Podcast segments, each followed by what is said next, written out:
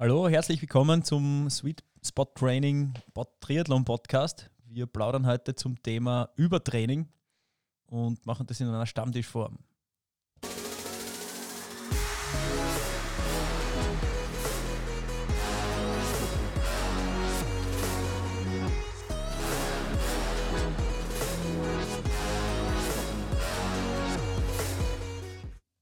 Ja, ich grüße euch. Äh, der Gary, der Mario und meine Wenigkeit Sausi beplaudern heute ein, ein Thema, das ja eigentlich die ganze Zeit in aller Munde ist. Ich bin im Übertraining, aber zuerst einmal Prost. Prost. Prost, Prost.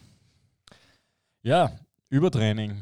Wir haben es schon gehört, Gary, du hast in der Vorbesprechung schon einmal was gesagt. Wie geht es dir so, wenn du hörst, dass einer deiner Athleten oder eine deiner Athletinnen im Übertraining ist? Boah, jetzt, jetzt sage ich mal, ja, habe ich nicht. habe ich echt nicht. Also ähm, es ist, glaube ich, wir müssen mal grundsätzlich klären, was ist Übertraining, weil es ist im Prinzip eine Definitionsfrage, ähm, die sehr eng und sehr weit interpretiert wird, würde ich mal behaupten. Grundsätzlich braucht man Ermüdung ja. im Trainingsprozess. Genau. Ohne, dem, ohne dem passiert keine Anpassung. Genau, das, das heißt, im Prinzip muss ich den Körper immer leicht und chronisch überfordern, mhm. damit es eine anatomische Anpassung gibt und sich der Körper dann eben durch die Anpassung ähm, ähm, auch sportlich halt verändert, verbessert, leistungsfähiger wird. Und ja, je gezielter dann einfach die, die, diese Ermüdung wird oder je, je, mehr da, je mehr Ermüdung einfach aufeinander trifft, ähm, desto mehr Regeneration braucht man. Und wenn man das dann übersicht, ähm, fühlt es halt einmal irgendwann einmal nicht so gut an oder die Trainingsreize kommen einfach nicht mehr an. Genau. Ähm, definiert ist es ja dadurch, dass äh, die Leistung obwohl man weiter trainiert, im Keller bleibt oder einfach Sinn immer entwickelt. Genau, und der, der Laie würde es wahrscheinlich so definieren mit einer chronischen Ermüdung. Mhm. Und das war wahrscheinlich auch das, was du so mit der Eingangsfrage ähm, fragen wolltest. Wenn man halt immer wieder hört, ich bin im Übertraining, dann ähm, ist es ein, sehr wohl ein großer Unterschied, ob man quasi von einzelnen Trainingseinheiten vielleicht ein bisschen überfordert ist, vielleicht auch einfach ähm, allgemein gerade müde ist, weil pff, Stichwort Wetter, Privatleben, bla bla, oder auch wirklich rein vom Sport oder ob es wirklich ein tatsächliches ähm, Übertraining ist in der Form. Und über genau die wollen wir eigentlich heute ja, sprechen. Ja, also so kurz, zu kurzzeitige Übertrainings äh, sind ja auch nichts Schlimmes. Also wenn man dann ähm, zum Beispiel daran denkt, in einem Trainingslager einmal kurz über, über das Ziel auszuschießen und ja. dann dafür halt ähm, wirklich gezielt auch mal den Trainingsreiz, der es ja trotzdem mal ist, adaptieren lassen. Genau, ähm, ich, ich würde sowas ja immer so als Crash-Woche halt bezeichnen. Ja, also das ist ja der Functional Overreach. Ja. ja. Und ich, ich glaube, wenn wir mal mit diesen Begriffen arbeiten, sollten wir, wenn wir den Begriff Übertraining nehmen, auch einmal den Begriff der Form oder den Begriff einer Topform mhm. besprechen und uns einfach mal auch ehrlich die Frage stellen, ob, ob es angenehm ist, in Topform zu sein für den Körper. Natürlich ist es angenehm, fit zu sein, mhm. aber der Zustand vorm Wettkampf in der Zuspitzung, wenn du dort bist, ja. ist ja nicht zwangsläufig ein, ein besonders angenehmer Zustand. Na, aber es hat nichts mit, damit zu tun, ähm, sehr stark ermüdet zu sein. Das heißt, wenn du in Topform bist, so jetzt ist man höchstwahrscheinlich nicht wirklich in, in einer Ermüdungsphase, äh, die sehr hoch ist. Ja, ja vor allem, weil da ist jetzt wieder die Frage, wie du es gerade gesagt hast, die Definition von Form wäre ja halt eigentlich ähm, die perfekte Balance aus optimaler Fitness und optimaler Erholung. Ja. Also um das Maximum zu performen zu können, während ja Übertraining auch durchaus ein Faktor ist oder ein Fall ist, der ähm, auch im Winter einfach eintreten kann, also in einer komplett unspezifischen Phase. Ja, ja wir reden jetzt da eh immer von dem, von dem kurzzeitigen Übertraining, der das immer passieren kann. Ja. Die andere Form, die reden wir vielleicht dann noch später noch, ähm, die ist ja viel gemeiner. Ähm, das merkt man nicht, das schleicht sich einfach so ein. Ja. Über einen sehr langen Zeitraum. Ja. Und da wird ah, halt ich glaube, über Team plaudern wir heute. Team plaudern wir. Okay. Ja. ja. also die, die, die, eben diese kurzzeitigen Übertrainings ähm, ja, aber da können wir das nicht passieren. Ja, aber ja, können wir das mal von, von der Nomenklatur trennen? Also, ja. weil das, das zweite, was du jetzt angesprochen hast, dieses einschleichende, nenn es mal chronische, wobei das ist immer eine Frage, wie man chronisch halt wiederum auslegt, aber dieses langfristige Übertraining, dieses heimtückische, das ist in meiner Namensgebung ist das Übertraining, während so dieses kurze ist einfach genau. nur ähm, eine, eine, eine, von mir aus nennen wir es eine Überlastung aufgrund einer Einheit oder eine Übermüdung oder wie auch immer. Mhm. Ähm, ja, aber ein Übertraining ist, Ähm, die, diese kurzzeitigen. Geschichten sind ja dann auch, hängen dann ganz oft zusammen, damit zusammen, dass eine Einheit nicht gut verpflegt worden ist, dass einfach da die, die Glykogenspeicher äh, derartig entleert werden, dass Leistung nicht mehr möglich ist und auch keine Adap- Adaption mehr passiert. Und ähm, das kann man aber ganz schnell wieder in den Griff kriegen. Ja. Einfach einmal zwei Tage Pause und gescheit essen und Ja. schlafen und alles ist wieder gut. Ähm, ähm, in der anderen ja, Variante dauert es dann Genau, und deswegen haben wir gedacht, die ist eigentlich ja wahrscheinlich ähm, Ja. wesentlich seltener, Gott sei Dank, Ja. ja. ähm, weil man da, das erfordert ja quasi ein mehrmaliges Aneinanderreihen von dem, was du jetzt gerade beschrieben hast, nämlich Mhm. von kurzzeitigen Überlastungen, damit wir in eine chronische kommen. Ja.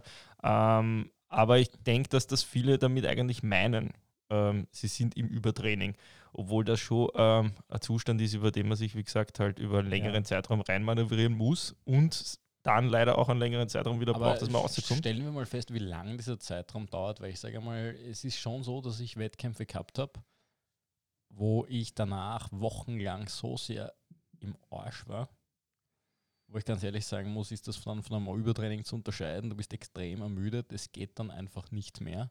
Du versuchst vielleicht noch hinten dran einen Wettkampf dran zu hängen und das sind dann auch so diese Na, weil das sind ja Momente, die klassischen, wo die klassischen. Symptome. Keine Motivation äh, fürs Training, nicht wirklich Energie. Ähm, ist ja beim Übertraining ähnlich. ja. Ich glaube aber, dass da ein Punkt dazu kommt, wenn du den Wettkampf hast, ist auch eine mentale Geschichte einfach überschritten, indem du mit dem Zeitpunkt weißt, jetzt ist das abkackt. Das heißt, du Mhm. sackst einfach viel mehr ab, ja, während es eigentlich schon nicht falsch verstehen, aber fast eine Kunst ist, ja, dass man in einem unspezifischen Bereich jetzt im Oktober, November in ein Übertraining kommt. Das geht wirklich nur über Mhm. einen extremen Umfang, über extreme Intensität zu einer sehr unspezifischen Phase, entweder nicht vorbereitet oder vorbereitet, aber einfach Mhm. in schon in so einem ungesunden Maß, Kennt- hochvolumig. Okay, aber keine Namen. Ja. Bringt jetzt nichts. Kennt ihr wen, der wirklich sich so ins Übertraining gesch geschossen hat? Ich- Wie, also, wie, nochmal. Wir brauchen jetzt keine Namen nennen oder sowas, weil das jetzt erstens einmal tut man das nicht, aber kennt ihr persönlich wen, der sich einmal so in ein richtiges Übertraining geschossen hat und Okay. wirklich Monate gebraucht hat oder vielleicht sogar Ja. Karriereende gehabt hat? Ja, natürlich. Da wäre es interessant, einfach mal die Merkmale aus der Trainersicht zu machen, weil ich sage mal, wenn wir jetzt die Nomenklatur haben und aus dem Buch lesen und aus dem Ja, ich glaube, Internet, nein, also, die haben, die, die sie wirklich so weggeschossen haben, haben halt einfach viel gemeint, dass, ähm, dass sie sehr auf der psychologischen Ebene weggeschossen haben. ja, das, das Also denke nicht- ich auch. Ich glaube, das ist wirklich eine Mischung aus, dem, aus, der, aus der psychischen und aus der physischen Komponente. Ähm, ich glaube, dass das aus zwei verschiedenen Sachen kommen kann. Entweder du bist extrem motiviert und hast kein Körpergefühl, weil du wegen der Motivation ausblendest. Ja? Also du, Mhm. du willst einfach immer mehr trainieren. Oder der andere Faktor, in Wahrheit bist du eigentlich schon gesättigt, ähm, trainierst aber drüber, weißt, dass aus irgendeinem Grund glaubst zu müssen. Ja, Ja, das heißt, entweder du brennst psychisch aus oder du brennst physisch aus. Und im Prinzip, glaube ich, der Kernpunkt ist der, das, worüber wir da sprechen, ist wie ein berufliches Burnout. Ja, es sagen viele Leute, ich habe ein Burnout, aber nur weil es zwei Überstunden in der Woche haben, ist das noch kein Burnout. Und Mhm. dasselbe ist aber im Sport dasselbe. Ja, also wenn, wenn du einen harten Trainingstag hast, hast kein Übertraining, sondern das ist, wie gesagt, ein chronischer Zustand. Und wie wir wissen, dass wenn du wirklich ein berufliches Burnout hast, dann kann es sein, dass du vielleicht nie wieder arbeiten kannst, ja, weil es einfach komplett, weißt du, einfach über einen langen Mhm. Zeitraum richtig rausgeschossen. Und das ist dasselbe im Sport und das wird halt, ähm, es gibt sogar Studien, dauern. die behaupten, dass Leute, die in einem echten Burnout gewesen sind, eigentlich nie wieder zurückkommen. ja, im klassischen Sinn. Ja. Und ich sage mal, bei einem echten Übertraining ist es wahrscheinlich nicht unähnlich, weil viele haben ihre Karriere dann einfach beendet. Und ich kenne auch ein paar, die sehr eine extrem schnelle Entwicklung gehabt haben, steil nach oben, extrem schnell, extrem gut. Auch Ja, mit es dem Umfang ist- es extrem spricht schnell ja, es- Es raufgegangen. spricht ja am Anfang dann das System gut an. Nur mhm. äh, Ja. wenn man nicht aufhört mit Ja. den Trainingsreizen, mit den Intensitäten, mit den Umfängen, mit dem Druck, den man sich auch selber aufbaut durch, ähm, durch eben schnelle, Erfro schnelle Erfolge. Ähm, Vielleicht aber auch externer Druck im Sinne von Preisgelder, Lebenserhaltungskosten und so weiter. Wenn ich Ja, jetzt klar. das auf die Profischiene halt ziehe, ja, Mhm. die haben einen ganz einen anderen Druck, als was eine Age-Grupper hat. Bei Mhm. dem kommen dafür noch Einflüsse dazu, die wiederum der Profi nicht hat. Ähm, also ja, ich denke, dass die psychische Komponente da einfach ähm, ja, ein, ein, ein Riesenfaktor spielt, wenngleich man ja auch sagt, wenn man wirklich in einem, in einem Übertraining ist, so wie wir es jetzt äh, ähm, betiteln, sich ja auch äh, physiologisch keine Anpassung mehr gibt. Gar nicht. Also man trainiert und trainiert und trainiert und arbeitet das in Wahrheit ab. Ja? Also eigentlich nur fürs Gewissen. Tatsächlich tut sich aber an den Leistungswerten einfach gar nichts mehr. Man stagniert komplett, weil ist ja im. Prinzip das unterste oder erste Trainingsprinzip aus Belastung und Entlastung, weil in Wahrheit keine Entlastung mehr stattfindet. Ja, das heißt, der Körper kann nicht adaptieren. Oder im wahrscheinlich Prinzip reagiert er gar nicht einmal mehr auf die Entlastung, weil er so tief Genau. im Keller ist. Genau, ja. Und im Prinzip wirtschaftest du dich ja permanent hinunter. Ja. Das ganze System entgleist hormone hormonell ja auch komplett und dementsprechend passiert dann auch die Mhm. Regeneration nicht mehr. Ja. Also die einfachsten Proze äh, Prozesse, die der Regeneration dienlich sind, äh, funktionieren dann nicht mehr. Ja. Und dementsprechend kann man Trainingsreize setzen, was man will, wenn die nicht mehr aufgenommen werden, nicht mehr Riesen, aufgenommen werden. riesen hohe Cortisolspiegel, wenn man Richtig, sich genau. mal vorstellt, ähm, dass sowohl psychisch komplett im, im, im Dauerstress bist, als auch natürlich dann physisch. Sind da nämlich auch die Athleten, die relativ viel machen und die in Relation und nicht falsch verstehen, bitte relativ blatt dafür sind, für das, was sie trainieren. Ja, ist Weil im Prinzip halt auch Stresshormon, ver verhindert die, ähm, die, Fettverbrennung Fett, die, Fett, ja. die, die Fettverbrennung, danke. Und ähm, das Das ist macht halt auf Hunger auf Fall. mehr Süßes, Ja. Stress fressen, Fahrt fressen, Frust fressen. Ja, es sind auch wieder unterschiedliche Symptome. Ja. Also wenn du eher die kurzzeitigen Geschichten nimmst, ist um, Mhm. Der Appetit vielleicht äh, schon heruntergesetzt, der Ruhepuls ist höher, man schwitzt mehr, man fühlt sich nicht wohl. Man schläft auch Man einfach schläft weniger, und weniger, dadurch ist, genau. ist das im Prinzip ja genau der Teufelsgeist, den haben wir damals schon bei dem Regenerationsthema besprochen. Mhm. Wenn man sagt, dass der Schlaf immer die Basis der Regeneration ist, dann wissen wir alle, dass wenn das Hirn richtig rattert oder der Körper richtig überfordert ist, dass der Schlaf naturgemäß nicht ja, wirklich da leibend kannst ist. du nicht wirklich schlafen. Und du ja. kannst nicht regenerieren, nicht adaptieren und die Geschichte geht am nächsten Tag von vorn los und im Prinzip geht man jeden Tag eine Etage tiefer Mhm. und irgendwann kommst du nicht mehr tiefer. Ja. in, dem, in den ganzen, Runter den ganzen. Schleichenden, in den ganzen schleichenden Geschichten ist es ja dann auch so, dass, dass man äh, extrem viel schlaft, Mhm. isst und nicht mehr zunimmt und solche Geschichten. Das heißt, äh, Kann verschiedene funktioniert- Ausformungen haben, Ja, ja. ja. Ja. Aber Mario, du hast- funktionieren dann einfache, einfachste Prozesse Du nicht hast recherchiert, ich habe in der Vergangenheit auch recherchiert, ich habe 16 verschiedene Versionen, Ja, ja. Gattungen des Übertrainings erwischt. Grob gesprochen gibt es einmal zwei, Ja. das Sympathische und das Parasympathische. genau, sympathische, das Erregende, das Ja. heißt, wo- da passiert was, da merkt man die Auswirkungen auch wirklich ganz extrem ähm, und kann aber in relativ kurzer Zeit gegensteuern. Mit Pause, mit Essen, Mhm. mit Supplementen teilweise auch. Beim Parasympathischen ist es schwieriger. Das ist ja erstens voll schwer zu erkennen, weil es äh, zuerst einmal gar keine Anzeichen gibt. Und das schleicht sich dann, es schleicht sich einfach so extrem ein, dass keine Leistungssteigerung mehr da ist. Mhm. Und dann ist es aber schon zu spät. Ähm, und dann dauert es auch wirklich lang. Ja, Äh, wahrscheinlich ungefähr so lange, bis du dich runtergewirtschaftet hast, bis du wieder oben Genau, bist. Auf bis du die oben Art, bist. Uh, das kann lang dauern. Ja. Da, du hast gesagt, ihr, du hast das eh schon gesagt, ich habe ein bisschen was gelesen. Ähm, interessant ist, dass man den Zustand nicht wirklich äh, künstlich herstellen kann. Das Mhm. heißt, es gibt kaum Studien dazu, wo es Probanden gibt, die man sagt, okay, wir bringen die jetzt ins Übertraining, weil eben so viele Faktoren äh, damit Ja, ja. spielen und nicht nur das Training, sondern eben, äh, wie das du schon mal in einer Äh, Wir suchen ist Probanden. auch eben ganz an, aus ganz anderen Lebensbereichen mitspielen, Ja. äh, die dann wirklich zu so einem Zu- Zustand führen, wo es nicht mehr weitergeht und das geht in Richtung sportliches Burnout. Ja. Weil du kannst im Prinzip ja nur, wenn du das echt mit Probanden machen wollen würdest, ist jetzt mein Laienverständnis, kannst du nur schauen, dass du die hormonell in einen ähnlichen Zustand bringst, was aber einfach noch immer ein ganz andere Genau. Gesamtbild ist, ja, weil einen hohen Cortisolspiegel kannst schneller mal haben und hast vielleicht noch nie Sport gemacht, ne? Ja. weil ist ja auch Ja. gleichzeitig abbauend. Ja. Naja, aber ich, das ist auch der Grund, warum ich jetzt eigentlich mit der Topform, das mag verwirrend sein, oder ich habe es vielleicht jetzt noch nicht fertig ausgeführt und darum kommt das komisch, dass der Zustand der Topform ja eigentlich ein Zustand ist, der nicht stabil ist, weil er ja dafür prädestiniert ist, dass er nicht ewig lang dauern kann. Mhm. Und wenn du das als ein Kartenhaus betrachtest, das du sehr hoch gebaut hast, Mhm. und du hast dann Einflussfaktoren, die zusätzlich kommen, die du als Athlet und Trainer vielleicht nicht immer steuern kannst, habe ich auch schon beobachtet, dass es binnen kurzer Zeit von einem Superzustand in einen richtig schlechten Zustand kippen kann. Ja, weil es Und- eine Gratwanderung ist, meinst du? Weil es eine Gratwanderung ist und weil psychische Einflussfaktoren, die gerade bei Age-Groupern nicht immer zu steuern sind, Mhm. Beruf, Familie, letzten Endes auch bei Profis nicht, wenn Ja. wir ehrlich sind, eine unglaubliche äh, was ich damit sagen will, ist, dass der Zustand schon extrem fragil ist Mhm. und dass wenn du Pech hast, du in einer Phase von, wo sich dieses Gleichgewicht gerade einstimmt, hormonell und von allen anderen Parametern, du einfach eine dieser stabilen Karten rausziehst, die Regeneration nicht mehr passt, weil es nicht mehr schläft, in einer Hochstressphase bist, ohne dass du es eigentlich wirklich wahrhaben willst. Und dann kannst du dich schon sehr schnell ins akute Übertraining wirtschaften, wenn du nicht Ja. aufpasst. Ja, aber tr trotzdem ist man dann wieder von einer Form weg. Das heißt, ähm, Form ist ja der optimale Zustand, dann würde ich es schon Ja. immer wieder als Form bezeichnen. Aber jetzt kommt's. Du bist in diesen Zustand gekommen, den du dir hart erarbeitet hast. Und dann kommt von außen ein Faktor, den du nicht einschließen kannst. Und jetzt sagst du mal, wir haben es eh schon besprochen, es ist psychomental Mhm. genauso ein, ein Einfluss. Du kannst in ein richtig tiefes Loch fallen. ja.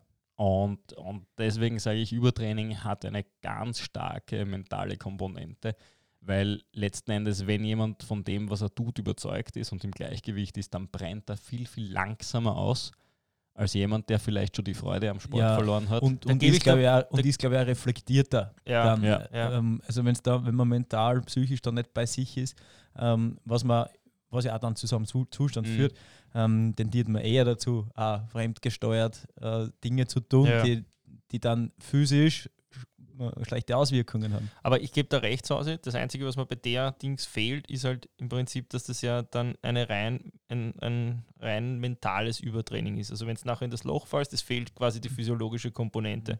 Während ja in, in dem richtigen Übertraining zum Beispiel die Herzfrequenz komplett stagniert. So, äh, nur ein Beispiel, ja. Oder ich glaube, dass das nicht zu unterschätzen ist. Wenn du massiven Stress hast, emotional, Mhm. dass das das Hormonsystem und das, den, das Gleichgewicht zwischen Sympathikus und Parasympathikus so runterreißen kann. Und ich habe das bei, ich will jetzt nicht sagen hunderten Athleten erlebt, aber bei einigen Athleten, dass es von heute auf morgen, blöd gesagt, für die nächsten Wochen vorbei sein kann. Ja, ich, ich denke, ich, also Mit einer- ich, ich mit- definiere das anders. Ja. Das ja. ist einfach der Unterschied. Deswegen, ich gebe da voll eingeschränkt recht. Ich finde, das ist halt Ja. ganz viel Erwartungshaltung. Ja. Die Mhm. baut einen unglaublichen Druck auf, der gut sein kann. Es gibt auch den jetzt erst recht entlädt. Moment. Es Ja. ist auch ganz schwer zu Ja. trennen. Es geht fast schon, es geht genau, aber den jetzt erst recht Moment, den gibt es im physiologischen Übertraining garantiert nimmer. Weil der, Nein, das- der, der ist ist unmöglich. dann Ja, unbestritten. Das ist eben der, das ist der Moment, und das kenne ich aus meiner eigenen Athletensicht, wo du einfach so oft mit der Schaufel draufgehauen hast, bis du einfach hin bist. Das gibt es auch. Unbestritten. Ja, genau, aber wieso tust du das? Ist ich, ich verstehe schon, was du meinst, Gary. Ähm, wieso haut man so oft mit der Schaufel drauf? Das Ja, kann, man seine Grenzen kann- ausloten ja aber das, das hat dann auch wieder eher einen psychologischen Hintergrund. Sagst du, ich muss zum Therapeuten? ja. Sweet Ja. Spot zerstreitet sich. Jetzt, jetzt fliegen die Sessel.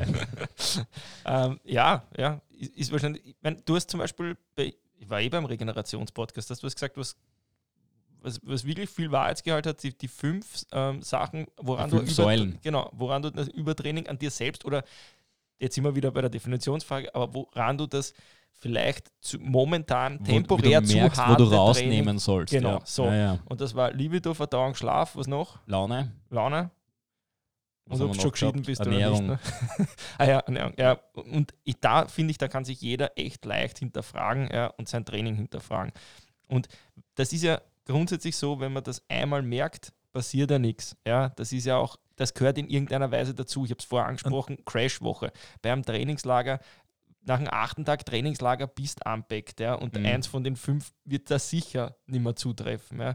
Nur das Problem ist, wenn es jetzt der 40. Tag hintereinander ist, wo drei von fünf nicht mehr funktionieren, dann könnte der Zustand von Übertraining dann schon wirklich gefährdet, Ja, Das gefährlich sind auch nahe die. Leute, die am Trainingslager vom vierten von zehn Tagen krank werden. Genau. Und da finde ich, das ist eben die physische Komponente, die dann dazu kommt. Unbestritten, unbestritten. Ich glaube nur, dass die physische Komponente, und ich glaube, das haben wir noch gar nicht gesagt, dass das Übertraining ja eigentlich eine, eine Diagnose ist, die über ein Ausschlusskriterium kommt. Es gibt keinen einzigen Parameter, der dir verrät, du bist jetzt im Übertraining. Ja, ja. Also es ist nicht so wie Ja. eine Oh ja, auf Diagnose. der Garmin steht's. Auf der, Der Garmin, Garmin. steht's. Ja, aber das ist eben, äh, ich glaube, das muss hier thematisiert werden. Naja, vielleicht könnte man es auf das runterbrechen. Was ist Übertraining, wenn man trainiert, im Trainingsprozess ist und trotzdem keine Leistungssteigerung passiert? Genau. Dann, dann ist Übertraining. Was, was, was für ein Oder ein Untertraining. Ratter, ratter, ratter.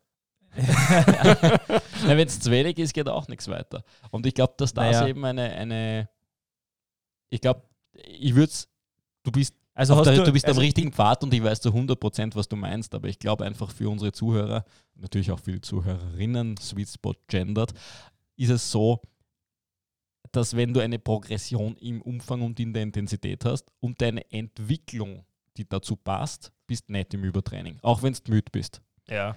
Und wenn die Progression weitergeht, aber die Ermüdung irgendwann einmal nicht mehr mit einem Formgewinn einhergeht, trotz regenerativer Maßnahmen, kann man nach einigen Wochen Mhm. Mhm. die Annahme, die zulässige Annahme ähm, machen, dass man über, im Übertraining ist. Weil da Leistung ja nicht linear steigt, sondern manchmal sprunghaft, würde ich dem manchmal auch drei, vier Wochen geben. Und das ist ein heikler Prozess, wo man als Trainer wahrscheinlich schon intuitiv mit dem Re und deswegen individuelle Betreuung reden muss. Wie Mhm. geht's dir? Was passiert gerade so in deinem Leben? Es gibt ja viele von unseren Zuhörern, die sich, die sich das Training auch selber planen. Ja? Und es hat ja, oder es gibt, und das System hat ja, oder die, das Modell hat ja durchaus seine Berechtigung, haben wir auch schon besprochen, von Training Peaks, dieses TSS, TSB und CTL-Modell. Ja? Und im Prinzip zielt das ja auf genau das ab. Ja? Während der CTL quasi angibt, beziehungsweise der Training Stress, wie hoch die Belastung ist, versucht der Training Stress Balance ähm, rauszufinden, quasi wie hoch die, der Ermüdungsgrad ist, ja, also wie hoch gerade der, der Puffer ist. Und wenn der in einem gewissen Negativbereich ist, und der muss immer negativ sein, sonst gibt es keine Adaption, das ist genau das, was wir eingangs gesagt haben, der Körper muss, Muss ermüdet müde sein. sein, damit er daran arbeiten kann. Und macht da nichts draus aus, er nimmt das zweite. Prost. Und ähm, da ist eben genau das Thema. Wenn es gibt einen gewissen Bereich, so tief darf es nicht mehr sein, weil dann Ja. eben keine Adaption mehr stattfindet. Und jeder von uns weiß das wahrscheinlich von, auch von sich selbst aus dem eigenen Training. Der und der Bereich ist zu viel. Ja? Also Grüße an den Marc Czapek, wir haben immer versucht, uns zu unterbieten bei TSB. Und es ist halt auch bei, bei unseren Athleten so, und da muss man sagen, ich gebe jetzt nicht viel auf diese TSB-Geschichte, ja, weil ich arbeite mit dem eigentlich kaum. Aber man weiß einfach, der eine Sportler braucht mehr Ermüdung zur Adaption und der andere, bei dem ist es sehr hagelig, beziehungsweise der braucht viel mehr Regeneration in kürzeren Intervallen, damit sich die Adaption auch wirklich ergibt. Ja. Und darauf wollen wir eigentlich hinaus. Und wenn man da permanent drauf hat, dann gibt es irgendwann einmal ja, ja, Sollbruchstelle. wichtig ist mitzunehmen und ich glaube, das ist der, der große Benefit, dass es dieses kurzzeitige Übertraining, wenn man es so bezeichnet, Ja. eigentlich nicht gibt, ja, Ja. wenn man dementsprechend äh, rechtzeitig gegensteuert. Ja. Das heißt, wenn man merkt, okay, das war jetzt zu viel und egal, ob das jetzt von sich selbst kommt, Ja. diese Erkenntnis oder von außen, ähm, man muss dann was machen und Ja. muss einmal aussetzen, muss das Tra- Training adaptieren oder was auch immer Und und da ist hat dann aber wieder einen Benefit. Genau, und da ist mir wichtig, zum Beispiel, wenn es jetzt am Sonntag wirklich eine lange Radlausfahrt ist, ja, und man ist, aus welchem Grund einmal mehr anpackt, als es eigentlich ist, und am Montag würde das Training weitergehen, dass man dann sich am Abend oder noch besser am nächsten Tag in der Früh, das ist immer nach dem Schlaf, wenn man nach dem Schlaf noch wirklich anpackt ist, dann ist das meistens nicht gut. Ja, dass man dann den Trainer schreibt, hey, aus welchem Grund auch immer, ich weiß, es war gestern nur das und das und das, aber ich bin heute noch immer angeschossen, soll es so sein oder nicht? Ja? Und dann wird das Training anpasst oder eben nicht. Ja. Nur dieses, ähm, meistens, wenn man einen, einen Plan hat, vor allem wenn man sich einen vorgedruckten Trainingsplan hat, haben wir auch schon gesagt, dass die durchaus ihre Relevanz haben und auch alle richtig geschrieben sind, aber man versucht in dem Muster zu bleiben. Und wenn nachher das subjektive Empfinden nicht mehr zum objektiven Plan passt, dann versucht man es mit der Brechstange und die ist halt selten gut. Ja. Ja. Ja, äh, aber es heißt da wieder nicht, dass man dann vielleicht in einem anderen Fall, wenn man sich die Werte tatsächlich anschaut, nicht trotzdem sagt, okay, die Einheit, die regenerative Einheit an dem Tag, auch wenn es dir nicht super gut fühlst, machst du jetzt trotzdem Genau. nicht ähm, auch wählt. Ja? Ja. Das heißt, wie der Sausi da sagt, ähm, vielleicht war es dann auch zu wenig. Ähm, das kann es natürlich schon auch sein und wenn man dann gewisse Einheiten weglässt, ähm, die auch regenerativen Charakter haben, ähm, bringt es auch nicht wirklich was. Wichtig ist halt einfach immer das Selbst hinterfragen, das Kommunizieren und das Abgleichen mit der Vorstellung vom Trainer, weil wenn man in einer sehr ruhigen Trainingsphase chronisch übermüdet ist, dann ist das halt nicht der Masterplan. Ja? Und dann divergiert es halt vielleicht und das sollte man auf jeden Fall hinterfragen und anpassen. Und gemäß der Jahreszeit, jetzt geht's noch. Ja. Meine Erfahrung von mir und meinen Athleten, irgendwann im Dezember, Jänner kann es echt sein, dass man bei sehr wenig, subjektiv verstanden, natürlich sehr wenig Training, trotzdem auch in so einen Zustand kommt. Ja, in einem absolut. Zustand der chronischen Überforderung, weil man es einfach regenerativ nicht packt. Ihr kommt ins Büro. Meine ist dunkel. Theorie sind die kurzen Tage. Ja, es ist, sind nur die Das ist- kurzen das Tage. ist- Also Vitamin D wirkt ja bis in den November nach, Ja. vor allem für Laborraten wie uns. Ja. Aber so wie jemand, vor allem wenn jemand ein dünklerer Hauttyp ist, dann tritt dieser Effekt ja noch früher ein, Ja. Dass das Vitamin D nicht mehr genug resorbiert wird. Und das ist ja direkt mit der Testosteronproduktion verkoppelt. Was wiederum die Regeneration massiv Ja. beeinträchtigt Ja. wenn das im Keller ist. Und ich würde sagen, Dezember, Jänner ganz heikle Momente und wenn ich wirklich etwas zu sagen hätte, würde ich eben Freiflüge in den Süden spenden, Ja. weil es wirklich was bringt, in die Wärme und ins Sonnenlicht zu Ja. fahren.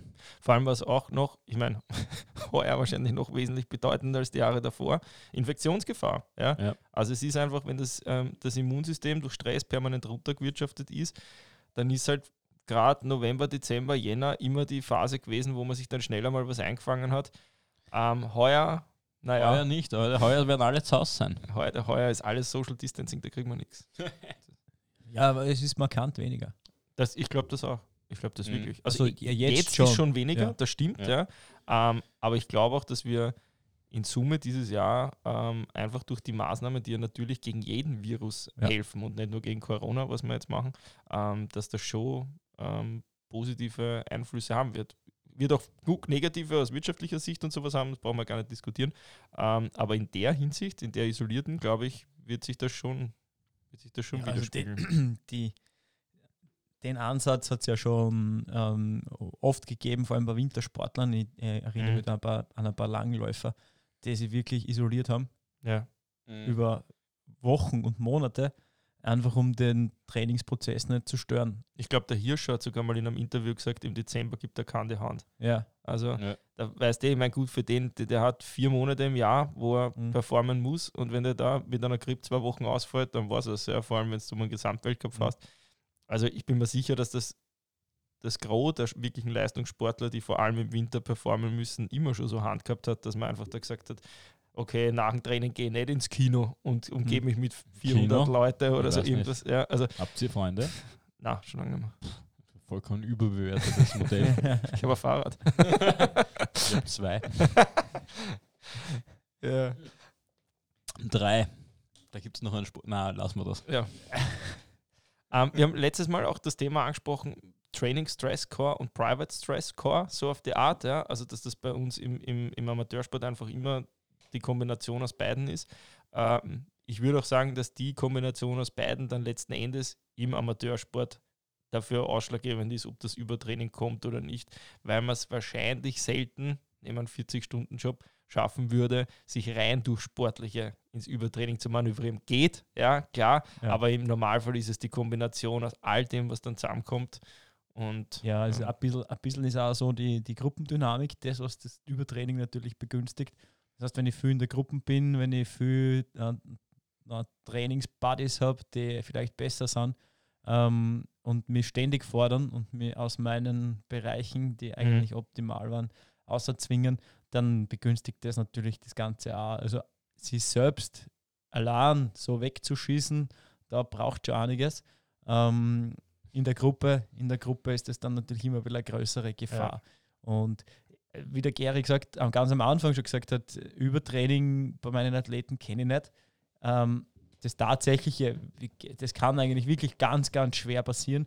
Ähm, und nur dann, Ja. wenn das Feedback und wenn die, die Kommunikation vom Athleten nicht vorhanden ist. ja, aber die fordern wir auch ein, indem sie Ja. damit genau das nicht passiert, weil das ist ja auch eine Verantwortung, die wir damit haben. Ja. Und deswegen, ich glaube auch, dass das in einer individuellen, in, individuellen Planung, wo die Kommunikation hochgeschrieben ist, eigentlich Nicht passieren passieren, kann. kann. Im ja. Profis also wenn du einen Profisportler betreust, aufgrund einfach des Trainingsvolumens ist es vielleicht dann irgendwie Ja, aber trotzdem gibt es möglich- genügend, trotzdem gibt's da auch noch genügend Parameter, die man im Auge behalt, äh, behalten muss, ähm, um, um einfach die optimale Entwicklung zu garantieren. Und äh, wieder Ja. kurzzeitige, gezielte, ganz hohe Belastungen, die vielleicht zu einem, äh, ja, wirklich zu einer Schockreaktion vom Körper führen, ähm, sind ja nicht wirklich schlecht. Na, ja. Im Körper das Ja. System aus der Homöostase rausbringen, okay, Ja. nur muss man dann damit umgehen. Genau, nachbereiten. nachbereiten. Ja. Und alles andere macht dann nicht wirklich, Ja. nicht wirklich Aber- Sinn. Aber, das, wenn man die Aussicht hat, macht man das ja. Ja. Ich glaube, die Gefahr ist da eben. Zeit geben lassen. Und alle, alle Profitrainer, die ich kenne, also mit wirklichen Profis zusammengearbeitet haben, die Profis scheißen sich da ja auch nichts. Dass sie mal zwei Tage gar nichts machen, außer Netflix schauen und Kuchen essen. Mhm. Und ich glaube, das ist ein oft falsch verstandenes Konzept, gerade von hochmotivierten Age-Groupern. Ähm, dieses Verlassen der Komfortzone, Mhm. ja, unbedingt notwendig, aber nicht jeden Tag. Ja. Und das ist, glaube ich, etwas, was eher in der Liga fehlt als bei den echten Profisportlern. Gebe ich dir recht. Aber Abgesehen davon, dass die natürlich rein von ihrer Physiologie und von anderen Themen rede ich jetzt gar nicht, ein ganz anderes Pensum wegstecken ja, ja, können. absolut, ja, ja. Amara, du hast ein Thema angesprochen, was, wo ich persönlich glaube, dass das sogar die größte Eintrittskarte ins Übertraining ist. Schon, was Diese, diese Gruppenausfahrten, ja, wo es wirklich sehr lang ähm, Irgendwo vermeintlich locker fährst. Und dann kennt man ja, dass wenn man nebeneinander fährt und der eine steckt immer so das Vorderrad vor, ja, dann Mhm. das, das eskaliert ja dann irgendwann und dann sind halt einmal schnell aus 170 sind es dann 220 Watt und ein ganz anderer Trainingsbereich und und und. Und da ist das Problem, dass da eben einfach über die Dauer der Mhm. Intensitätsgrad kommt. Ja. Und wenn man in einer Gruppe fährt, dann sind schnell einmal vier, Ah. fünf, sechs Stunden unterwegs. Ja. Und das alles in einem Bereich, der eigentlich wirklich locker sein soll, Basebuilding quasi, ja, das ist schon heimtückisch. Ich Und das ist genau das, was du nicht so merkst. Ich stricke sogar noch ein bisschen weiter. Ähm, vor allem, passiert vor allem dann, wenn die Struktur so ist, dass man sagt, okay, Planung ist ein bisschen außen vor Mhm. und ich bin zweimal in der Woche in einer Gruppe schwimmen, da ist ein Mhm. Trainer, das wird schon passen. Mhm. Ähm, ich bin in einer Laufgruppe irgendwo äh, im Broder auf und da ähm, und es ist auch ein Trainer, da gibt es auch einen Plan, ein Programm, Ja. das wird schon passen. Und dann fahre ich zusätzlich vielleicht noch ähm, eine Jahresperiodisierung oder eine Periodisierung bis zum Wettkampf zu hin auf Swift. Äh, Mhm. Ist ja easy zu kriegen. Ähm, Vor allem auch alles intensiv. es ist halt alles, ja, alles intensiv oder noch, vielleicht noch eine Stufen äh, intensiver, wenn man dann Trainer Road und ein bisschen mehr Ja. Numbers driven ist. Also das ist echt hardcore, Ja. äh, was da so passiert und was da so abgeht. Und wenn man die Kombination dann sieht und vermeintlich eh alles geführt und in einem Plan macht, ist es natürlich eine höchst brisante Geschichte. Ja, vor allem, weil man es mit einem guten Gewissen macht. Genau. Ja, ja das Genau. stimmt. Ja, recht. Genau, also man ist überall so Mhm. in dem, in, dem, in dem Feeling, na passt, es ist eh alles geführt und ich bin unter Kontrolle. Nur die Gesamt, in Gesamtheit, ja, ist es dann wahrscheinlich, ist es wahrscheinlich zu viel und der Druck kommt dann eben eher noch mehr dazu, Ja. wenn man in der Gruppe eben dann auch immer den Anspruch hat, natürlich sie zu verbessern und dabei zu bleiben. Äh, ja, Nicht verbessern, der Beste sein. der Beste Das ist sein. ein großer ja. Unterschied. Ja, ja. Aber- Aber das sind also Faktoren, die dann äh, zu einem Übertraining führen. Ja, es war die, typische äh, die typische Kommunikation in den letzten Wochen im Schwimmtraining mit meinen Athleten war, ähm, jetzt ist es Zeit, sich aus der Gruppe rauszunehmen. Mhm. Mhm. Da ist viel, jetzt ist viel halt Technikanspruch Ja, ja. und solche Geschichten. Ähm, und dann die Gruppe nutzen, wenn es wirklich was bringt. ja. Ja. Dann die Dynamik mitnehmen. Ähm, ja, wenn es dann halt nur einmal in der Woche ein Training ist ähm, und das ein externer Athlet ist, ja, äh, ist es für einen Trainer auch schwierig zu sagen, bleib ruhig, Ja, ja, ja. weil ich würde die Gruppe nutzen. ja, ja, klar. Aber im Umkehrschluss, sage ich mal, die erfolgreichsten Leute sind die gewesen, die immer geschafft haben, die Gruppe zu ihrem Gunsten zu nutzen, wenn es nötig war. Und sich Ja. komplett rauszunehmen, Ja. Ich glaube, es ist ein ganz ein simpel, äh, simples Mindsetting. Wenn du es für dich schaffst, zu sagen, abgerechnet wird im Wettkampf, dann hast du gewonnen. Ja?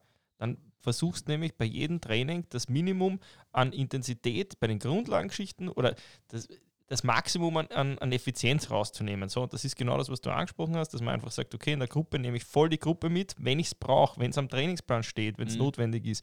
Und sonst ist mir wurscht, sollen es alle rennen. Abgerechnet wird im Wettkampf. Ja? Ja. Und wer das schafft, das sind auch die Leute, die im Wettkampf dann letzten Endes gut performen und auch fit am Start stehen. Mhm. Ja. Ja, und das ist eben meiner Meinung nach dann teilweise die Gefahr, also wenn man vor allem so äh, den Prater kennt und da auf und ab läuft und dann den äh, ist halt auch eine schnelle Strecke, da kann man zwei eine schnelle Stunden Strecken, ja, unter zwei Stunden.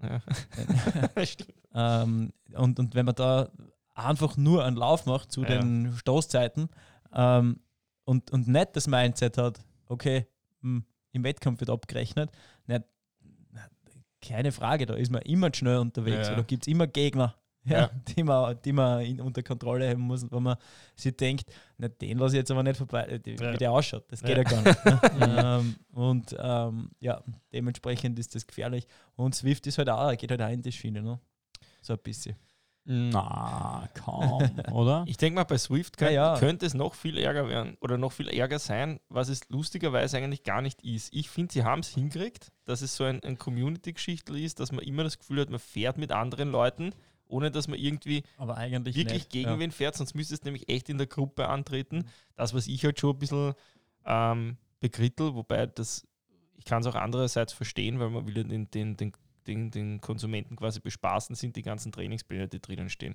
Die sind eigentlich durchwegs intensiv. Ähm, Ja. Das ist natürlich, es gibt auch Studien, die das jetzt da auch belegen, dass das alles einen Sinn macht und hin und her.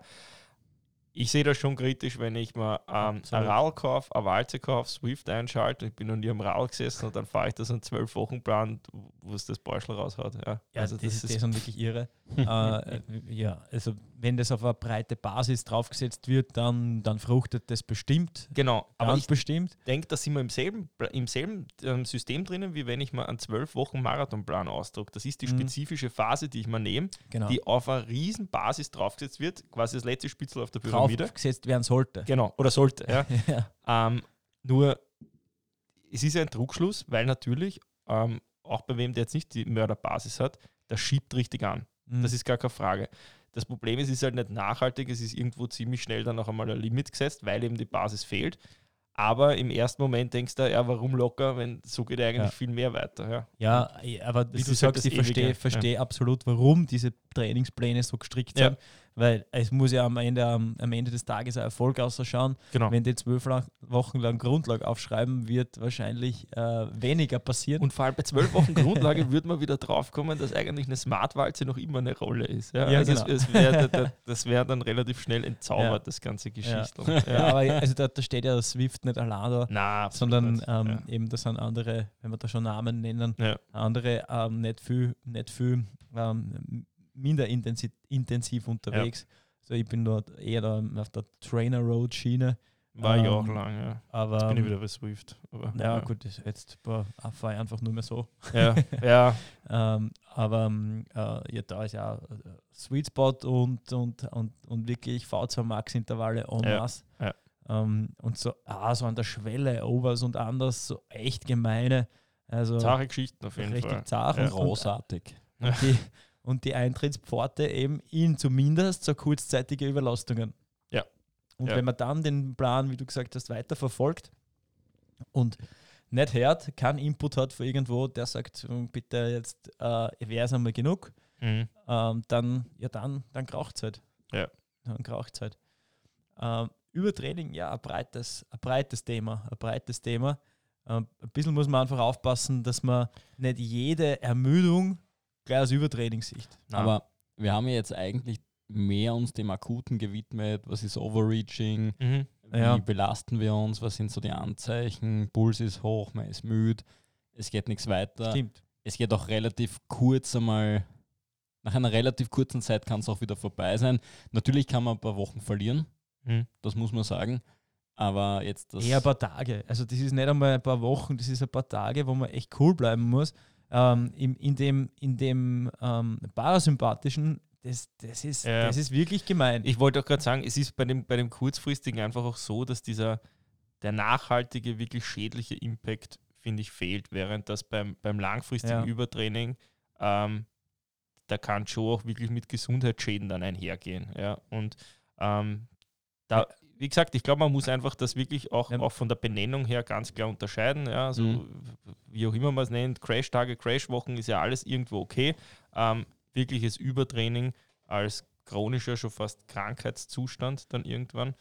Ähm, aber Ich, ich, was, gehen wir mal die Symptome an. mhm. die, Sympto glaub- die Symptome vom, vom, vom Parasympathischen, das sind fast keine. Das ist ja das Gemeine. Ey, aber genau das, das, ist ja das das macht es ja so interessant. Genau. Äh, es ist, also was oft ist, ist chronische Unlust ähm, auf ganz viele Dinge, Ja. die, die, die auch außerhalb vom Sport sind. Mhm. Also wie, wie beim Burnout, Emotionslosigkeit. Ja? Mhm. Also man kann sich über Dinge, man hat keinen Spaß mehr an irgendwelchen Sachen, man kann Dinge nicht mehr genießen, sondern man, man ist eigentlich geistesabwesend irgendwo bei irgendwelchen Dingen. Das ist einfach einmal eins. Was in der ersten wirklichen oder in der ganz Akutphase ist, ist immer Nachtschweiß. Also beim, beim Schlafen extrem, ähm, extremes Ja, Schwitzen. Aber, aber, aber auch ein extremes Schlafbedürfnis trotzdem. Genau. Und dann ist es aber irgendwann mal so, wenn der Punkt, den kann man auch noch überschreiten und dann passiert einfach gar nichts mehr. Mhm. Ja? Und das ist dann im Prinzip nichts anderes mehr als eine psychische und physische Depression, wenn man so will. Den Zustand, das dauert ja wirklich lang, bis da, man muss da echt lang draufbleiben, bis das so weit kommt. Drüber Und- bleiben. drüber bleiben. Ja. ja. Und äh, die, die Situation ist dann halt einfach äh, beschissen, weil das genauso lang dauert oder sehr individuell lang dauert, bis man aus dem wieder rauskommt. Das heißt, bis, bis, da die, bis da die ganzen Prozesse wieder laufen und man erholt ist, das Vor allem sprechen wir das mal beim Namen an. Diejenigen, die sich da wahrscheinlich am ersten reinmanövrieren, sind welche, die, das ist jetzt wieder ein Wort, was vielleicht nicht super ausdefiniert ist, aber sportsüchtig sind. Ja, ja, klar. Das ist heißt. Für diejenigen ist es auch ganz schwer, wie bei jedem Suchtverhalten, dass man sich nachher wieder mit einer geringen Dosis in den Sport zurückfindet. Ja? Das heißt, sich selbst die Zeit gibt. Das ist wie Ja. nach einer riesenlangen chronischen Verletzung. Mhm. Ähm, zu wissen, ich kann jetzt keine 80 Kilometer mehr laufen in der Woche, sondern jetzt heißt es einmal vier Wochen lang 15 Kilometer und nicht mehr mit 4-0 Pace, sondern mit 6-0 oder so. Das, das ist ja eine riesen genau. äh, Überwindung und ein permanentes Selbstgeißeln, dass man das irgendwie wieder in das Ziel zurückbringt. Und da, glaube ich, ist, die, ist das Riesenproblem. Ja, eben. Das ist ja, die- Mhm. wie kommt man wieder raus aus dem? Mhm. Aus dem kurzzeitigen haben wir eh schon ausgiebig besprochen, aber aus dem äh, wirklichen äh, langen Über Übertraining hast du auch eine lange Pause. Also Ja. nur mehr Kompensationstraining. Ähm, das ist ganz überhaupt. niederintensiv und kurz. Ja, wo- wo- wobei niederintensiv und kurz, das heißt für mich dann auch eine Dreiviertelstunde spazieren gehen. Mhm. Ja. Ähm, Was wahrscheinlich auch gerade dann in diesem für diese- Burnout-Gedanken auch viel, viel bringen wird, wirklich spazieren gehen einmal Ja. zu gehen ja? und, und einfach ja, die Ja, Umgebung auch genau. wieder wahrzunehmen und alles. Nur Also- wie du sagst, das ist dann mit einem gewissen Suchtverhalten verbunden und, und ähm, da zählt, was du jetzt gemeint hast, Sausi, eigentlich ähm, eine Dreiviertelstunde spazieren gehen nicht als Training, sondern das ist die Reduktion auf Null. Mhm. Und dementsprechend dauert es dann noch länger, bis man wieder überhaupt einen neuen Aufbau wagen kann.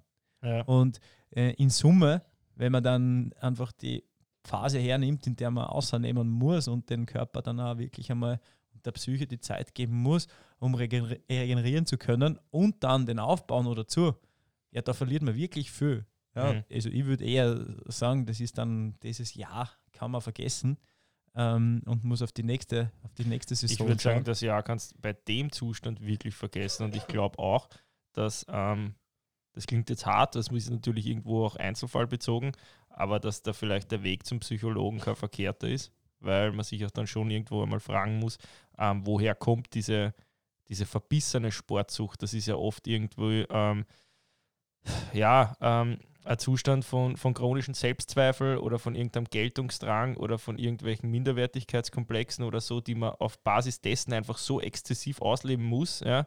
Ähm, oder was auch ein Thema ist, ist zum Beispiel irgendwie, ähm, ja, ich nenne es mal Körperkult, ja. also dass man Angst hat vor Zunehmen oder sowas. Es muss ja nicht immer im Triathlon sein. Ja. Es gibt ja im, im Kraftsport oder im Fitnesssport im Ja. Allgemeinen andauernd solche Fälle. Ja. Ähm, also da sollte man schon sich dann irgendwann einmal hinterfragen, woher kommt ähm, der, ich glaube, der ich glaub, obsessive Wille. ohne professionelle Hilfe geht da nichts weiter. Ich habe Athleten betreut, die sich nicht außer Haus getraut haben, wenn ihr Bizeps einen geringeren Umfang gehabt hat als 40 Zentimeter.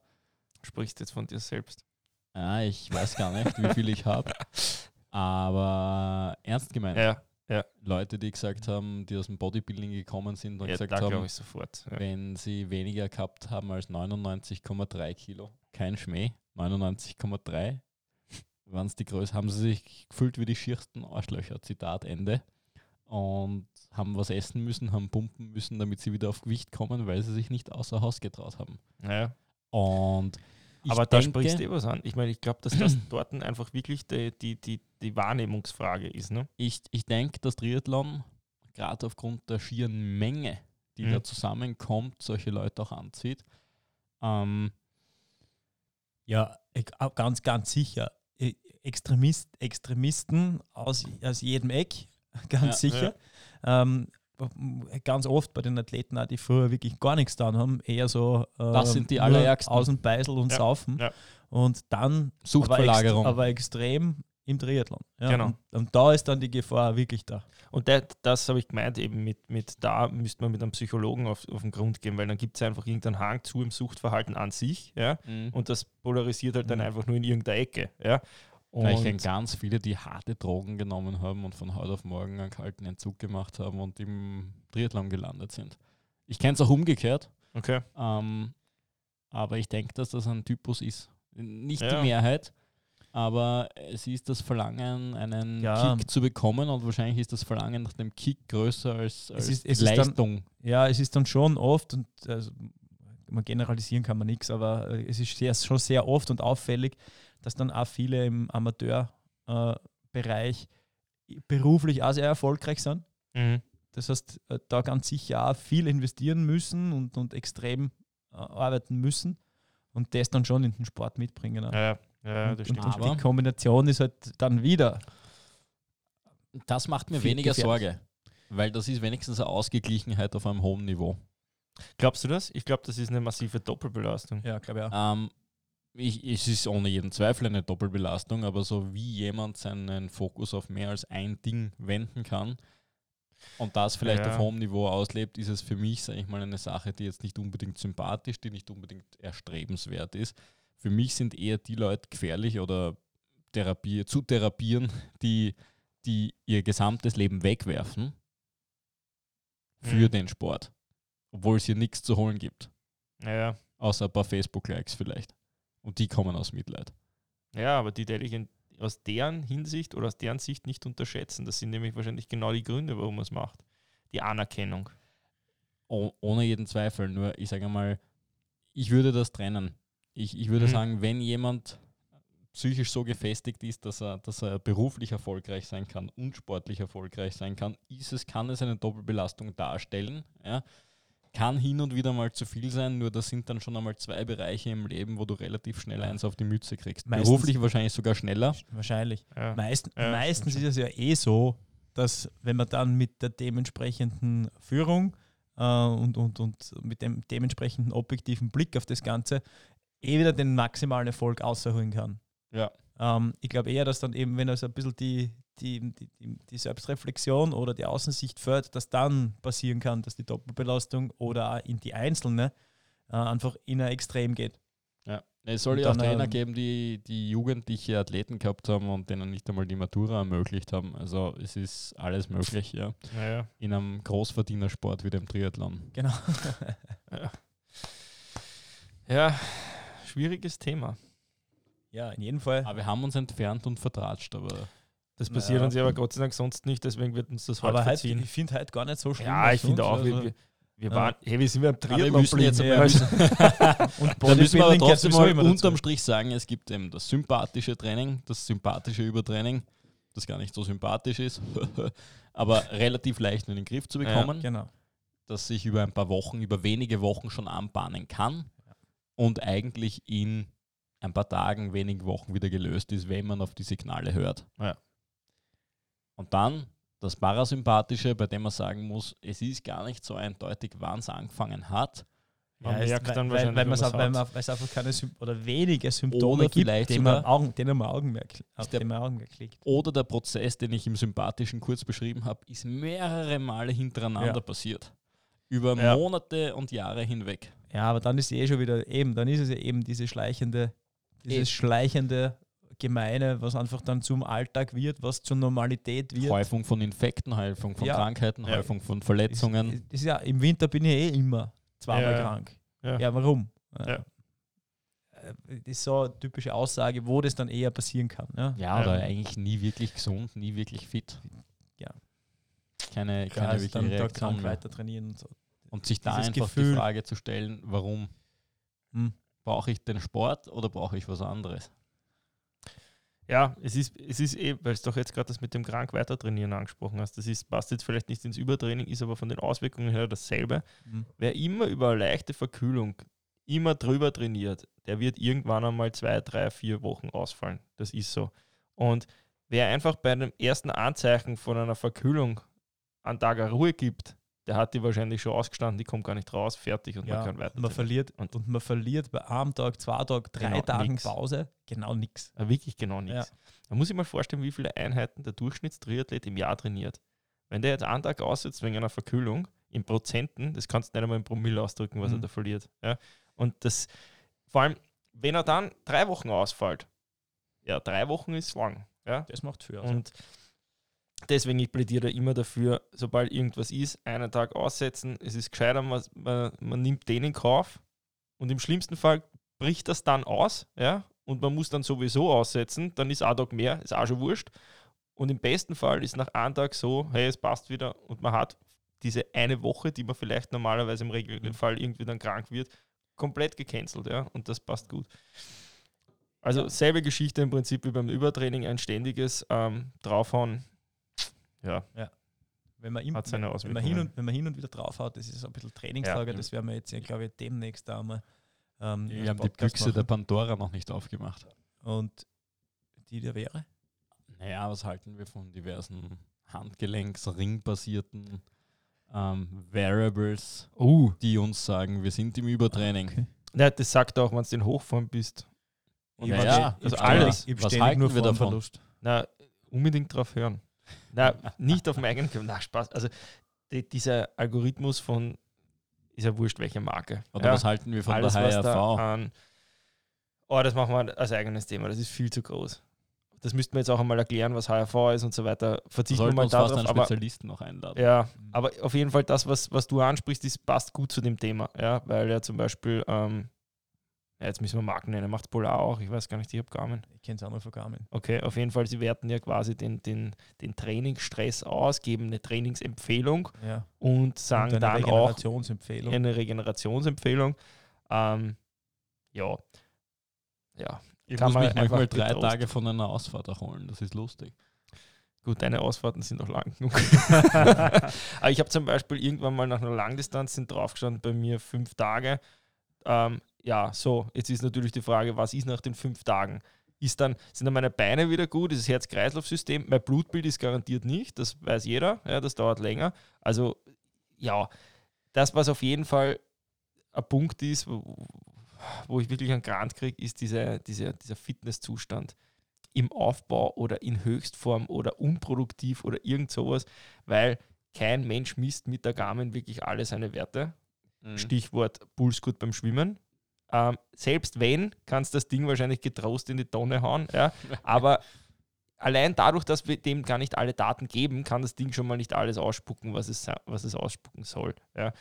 Wichtig ist vielmehr, die fünf Punkte, wie gesagt, die du da gesagt hast zu Hause, die sind echt wert, dass man sich das hinterfragt. Das solltest ja, du auch das verlinken heute. Ja. Ja. werde ich machen. Werde ich machen. Ähm, aber ich glaube, was wir hier raushören, ist bei der unglaublichen Datenmenge, die diese Ja. Gimmicks generieren, ist es noch immer in, von der Interpretation schwach.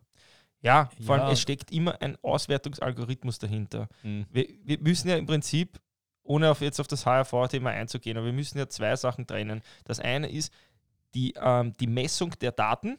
Ja, angenommen, die stimmt, Stichwort HRV oder Puls oder sonst was, und da sind wir beim Handgelenk- und Pulsmessung schon wahrscheinlich sehr weit weg von Stimmen.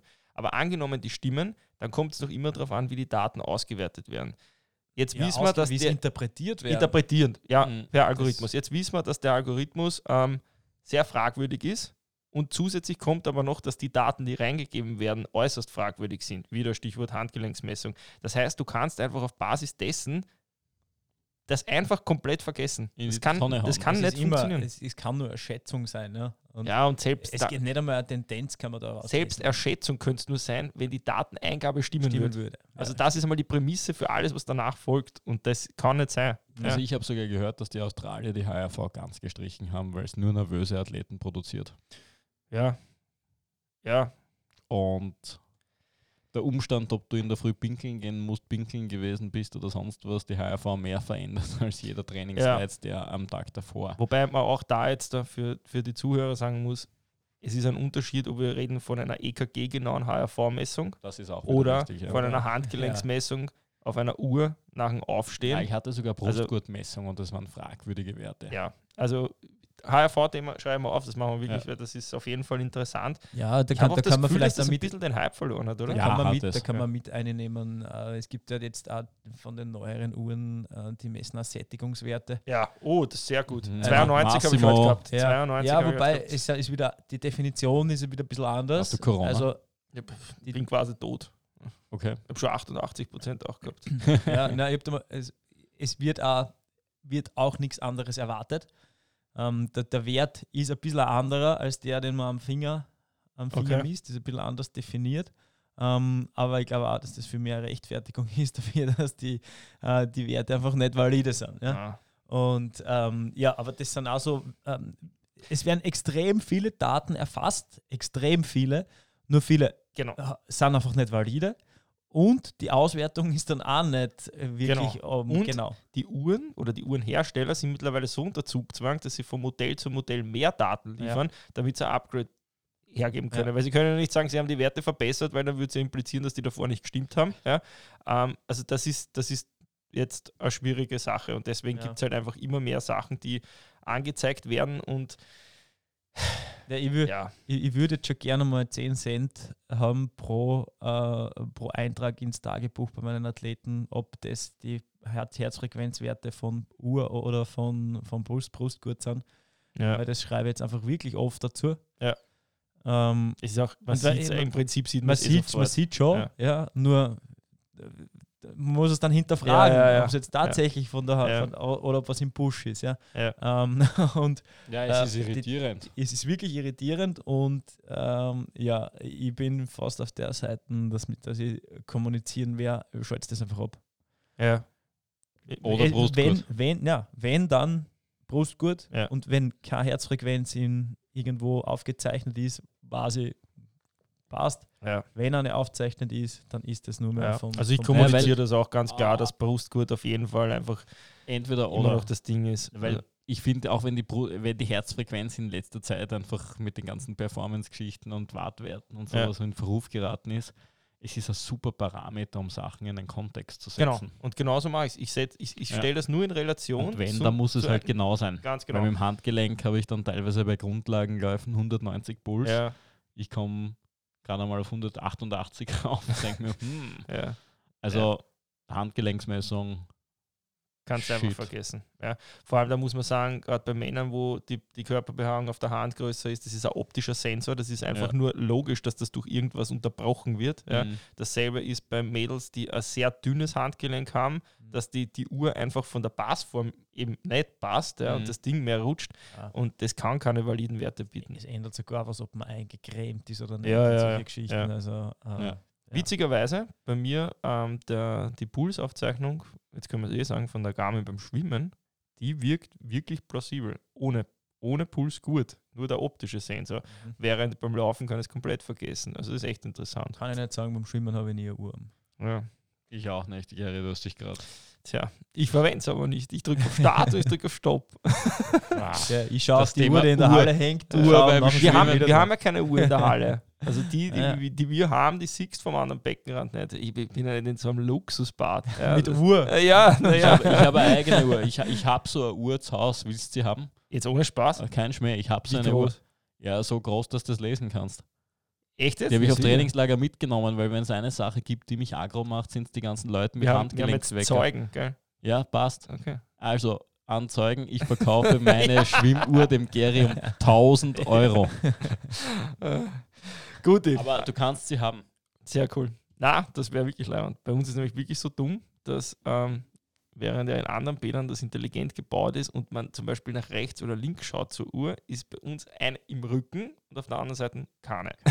Und Ja. die Zeiger sind Das so dünn, Genialste, dass was ich halt jemals gehört habe, das ist eine Schwimmschulbesitzerin aus Klosterneuburg.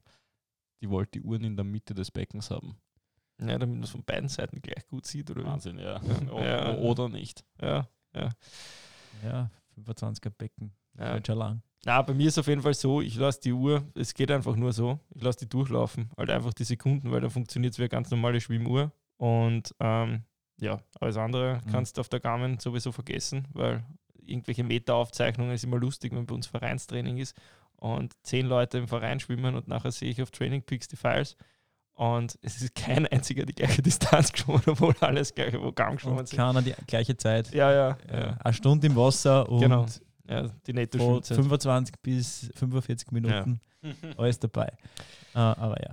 Gut, Boah, genau eine Stunde. Nicht schlecht. Ähm, ich glaube, wir haben das Thema ähm, Ausführlich behandelt. ja, Angeritzt. und wahrscheinlich trotzdem auch nur angerissen. Angerissen, Weil, ja, ja. Man Gott sei Falls- Dank auch privat jetzt noch nicht wirklich so viele Erfahrungen mit dem, mit dem chronischen Thema haben. Ja. Ähm, und das darf ruhig so bleiben. also im Übertraining war ich bestimmt schon, Ja, aber dementsprechend genug. Früh genug dann, ja, manchmal vielleicht auch nicht ganz früh genug, aber Ich wollte zumindest so, sagen. dass kein, dass kein Dropout war. ja. Ja, Dropout wäre schade, aber ich, ich würde festhalten, dass ich in den letzten 25 Jahren sicher drei, vier Mal drüber Ja, war. ja. Richtig lang auch, mit vier bis acht Wochen äh, nicht so tollen Leistungen und eigentlich auch echten Pausen. Aber wenn man dann einmal bereit ist, die Signale zu verwerten und zu verarbeiten, dann geht es dahin. Also nicht den Mut aufgeben. Weniger ist mehr. Das Leben ist ungerecht. Hart, aber dafür ungerecht. Und schon. Gut, falls ihr Fragen habt, genau. Wenn ihr zu dem Thema Input. noch was wissen wollt oder schreibt es einfach. vielleicht euch eure, eure Story mal liefern wollt. Ja, ja, uns, uns, uns interessiert Genau. In wir suchen Hinsicht. Probanden fürs Übertraining. genau. Meldet euch beim Sause, 250 Kilometer Radtour und geht schon. Facebook-Kommentar, YouTube dazu bitte oder at info-sweetspot, ah, at sweetspot-training.at. Das ist zum nächsten Mal. Ciao, Baba. Ciao.